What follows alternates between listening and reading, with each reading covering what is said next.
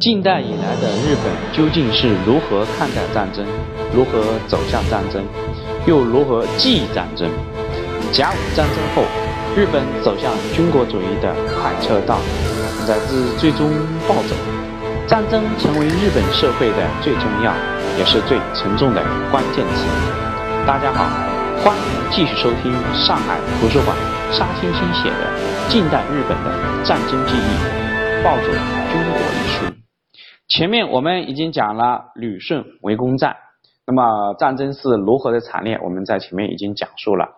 日本投入了几十几万人，死伤已经是四五万人。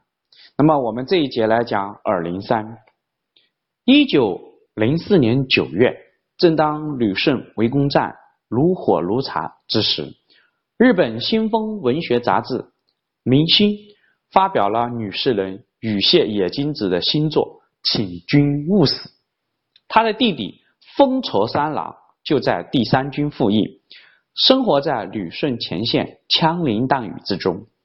羽谢野金子在诗中是这么写的：“啊，吾弟，我为汝哭泣，情汝万万不可送死。汝身为家中幺儿，爹娘宠爱于一身。春晖庭训，尊正道，岂教刺人杀人也？”而在诗的末尾处。语谢野金子甚至直白的批判起了明治天皇。旅顺存亡为何物？可知伤训勿此条。天皇御驾不谦真，徒令血流遍荒野。若是天皇思虑密，起信战死显荣耀？在充满军国主义信仰的日本社会。这首诗作的主题显得如此的不和谐，很快被各类高呼忠君爱国的言论所淹没。羽谢野金子本人也遭遇了舆论的围攻，而不得不屡次为自己的辩解。当时日本舆论竭力宣扬的是乃木希典在二零三高地血泊上念出的二零三。善于写汉诗的乃木希典在。日军攻占二零三高地的第二天，就上山慰问了突击部队，并且赋诗一首：“尔陵山险岂难攀，男子功名七刻间。铁血负山山形改，万人齐仰尔陵山。”所谓的“尔陵山”便是取自二零三的谐音。一九一一年，在乃木希典的提议下，日本。关东督府收集战争期间破损的枪炮，在二零三高地上铸成了一座如子弹造型的铁质纪念碑，上面写了“尔零三”三个字。一九四五年，苏联对日宣战，进军东北，重新回到旅顺口。或许出于报复的心理，当时的苏联人曾在纪念碑上刻了类似于“到此一游”的俄文。标语至今依稀可见。文革期间，纪念碑被捣毁，碑身的子弹头也被削去了。那么，在上个世纪八十年代又恢复了。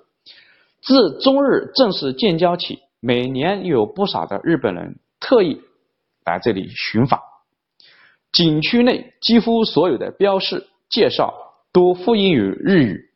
日本的前首相田中角荣也曾经到此参观过，而现在的二零三高地的山脚下，甚至还种了一大片的烟花，被冠以为“中日友好烟花林”的名号。如今的二零三高地已经被建成建成了二零三景区，如国内所有的景区一样，上山前先买票。景区徒步道行有。开始与俄军的补给线的起点，沿着蜿蜒曲折的山路，不出二十分钟就可以走到山顶。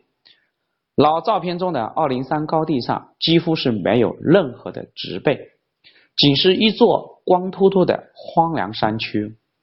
而眼前现在的二零三高地，却如同一座森林公园，如今的游客已经很难想象，在一百多年前，竟然有如此多的人葬身于此。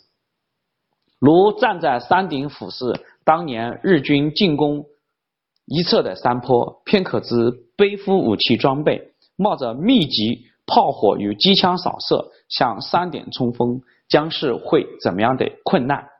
这段现在走来短短需要二十分钟的上山路，百年前的日军却足足花了数月的时间，用自己的血肉才把它完成。在整场日俄战争中，二零三高地的陷落标志着旅顺失守，而旅顺的易手也成为整场日俄战争的转折点。之后，俄国的陆军先败于奉天会战，远道而来的波罗的海舰队又在对马海战争遭遇了毁灭性打击，在陆军败北，海军。全灭的情况下，沙俄政府不得不面对了现实，同意跟日本进行谈判。好，我们本节的二零三就讲到这里。